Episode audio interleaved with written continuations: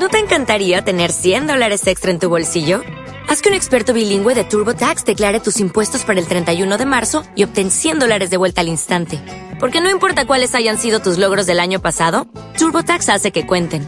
Obtén 100 dólares de vuelta y tus impuestos con 100% de precisión. Solo con Intuit TurboTax. Debes declarar para el 31 de marzo. Crédito solo aplicable al costo de la presentación federal con TurboTax Full Service. Oferta sujeta a cambios o cancelación en cualquier momento. Qué diferente la propuesta que nos ofrece el mundo a través de sus medios cada día y la de Jesucristo en el Evangelio, ¿no es cierto? Mientras que los anuncios de la tele, radio Internet buscan nuestra felicidad a través de la satisfacción de todos nuestros deseos de manera inmediata, Jesús nos propone abrazar la cruz de cada día y seguirle.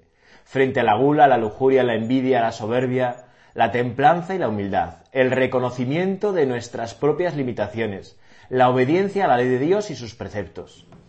Lo que para el mundo es gozo y disfrute, en realidad se descubre como carga pesada desde Cristo, para poder caminar por la senda estrecha.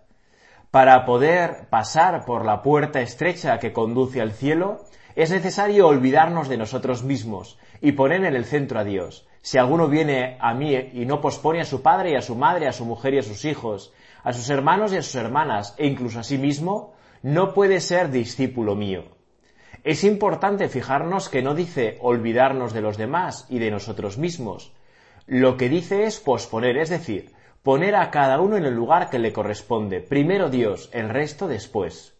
Es decir, no se trata de elegir entre Dios y el resto, entre Dios y nuestros padres, entre Dios y nuestros hermanos, ni siquiera entre Dios y nosotros mismos.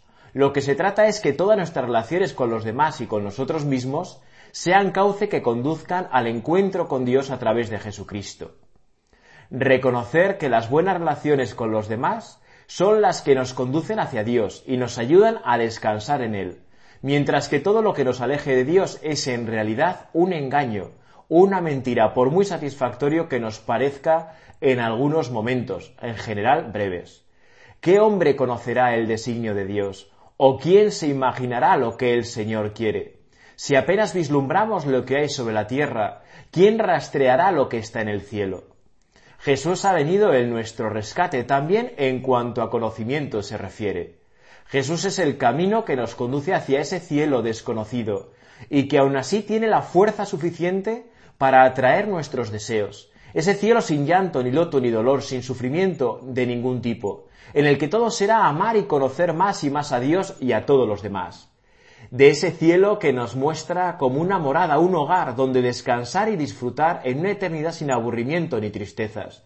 Podemos disfrutar de alguna manera en la tierra, descubriendo que Dios es nuestro refugio, como repetíamos en el Salmo responsorial. Señor, tú has sido nuestro refugio de generación en generación.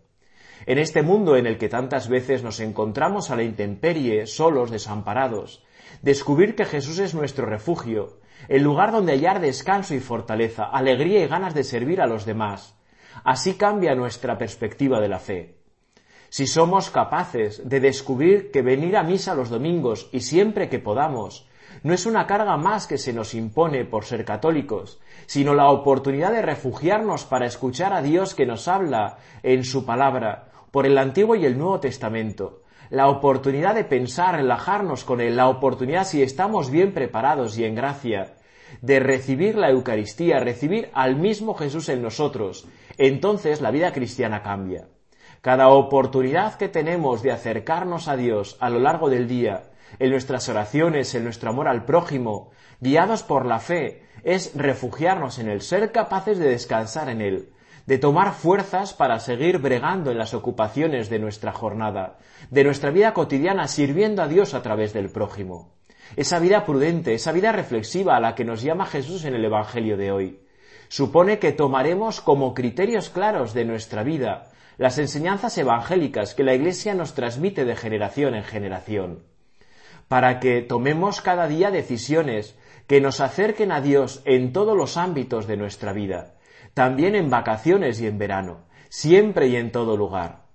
De modo que nada nos pueda apartar del amor de Dios en nuestra vida.